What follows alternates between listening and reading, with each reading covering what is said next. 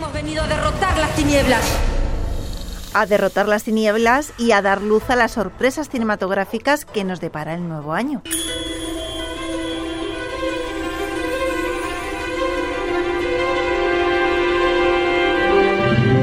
Película despide 2023 como siempre con las novedades más interesantes y toda la información que os puede interesar.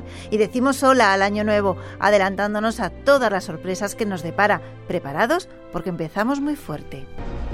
¿Pero qué hostias pasa esta noche? Es uno de los de la cantera.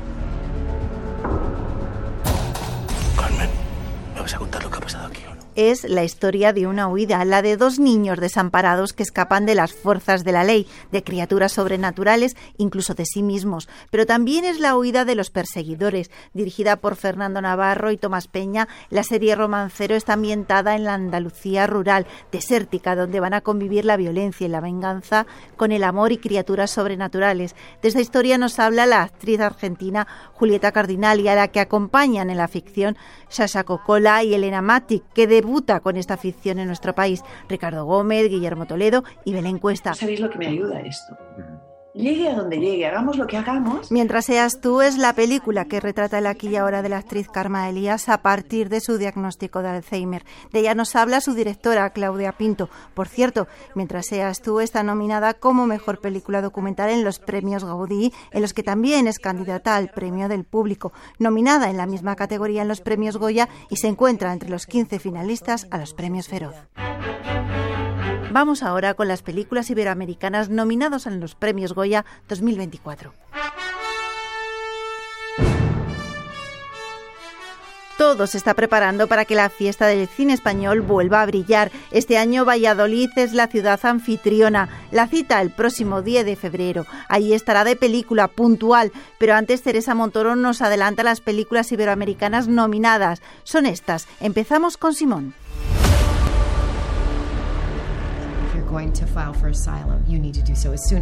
Simón es la ópera prima de Diego Vicentini que nos muestra abiertamente las heridas todavía abiertas por la represión chavinista. Película nominada, como decimos, en los premios Goya y la película más vista en Venezuela en este 2023. Con su director Diego Vicentini charlamos de esta cinta que ha tenido un importante recorrido por festivales. Mm,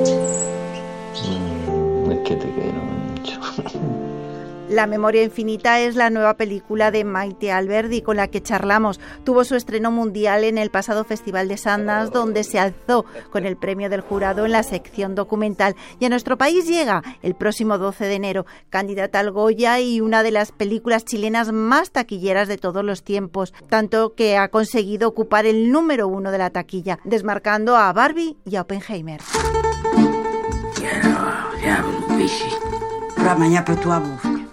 Alma Viva es la película de la directora luso-francesa Cristel Alves Meira, la candidata por Portugal a mejor película iberoamericana, una ficción que aborda la emigración, el misticismo y que se estrenó en 2022 en la Semana de la Crítica de Cannes. Cuenta con diferentes galardones, entre ellos seis premios Sofía de la Academia Portuguesa de Cine. Si me hubieran conocido hace 30 años atrás, dirían, ahí va Marcelo, el estudiante de filosofía, el de pelo largo. Poane es la nominada por Argentina. Llega a la gala de los Goya con grandes reconocimientos. En la pasada edición del Festival de San Sebastián se alzó con la concha de plata su protagonista, Marcelo Subiotti, y María Alche y Benjamín Aiche cosecharon el premio del jurado a mejor guion. Una tragicomedia universitaria que les sugerimos que no se pierdan. Vamos con la quinta candidata. Yo con este guion y esta ópera prima trabajé el duelo de mi madre que murió de la enfermedad del personaje principal. Y cuando ella muere en el 2013 es que yo me siento escribir el guion y yo quería trabajar con esa enfermedad. Ella es Glorimar Marredo, la puertorriqueña que dirige La Pecera. En mayo de 2013 su madre murió de cáncer colorectal. En ese mismo año escribió la primera versión del guion de La Pecera, una historia vinculada a la enfermedad y al proceso del fin de la vida. Todo esto, además de las mejores series con Pedro Calvo, Helio Castro nos avanza el cine que viene, Luis Alegre nos habla del actor español Joselito, Ana Vega Toscano celebra los 50 años del golpe. Hay muchas, muchas sorpresas y nos esperan también unas redes muy especiales. Dirigido y presentado por Yolanda Flores en la madrugada del viernes al sábado de 12 a 2, también aquí en Radio 5. Este sábado nos volvéis a escuchar de 6 a 8 de la tarde y cuando quieras, ya sabes, en nuestra aplicación RTV Audio. Mar del Val, Radio 5, Todo Noticias.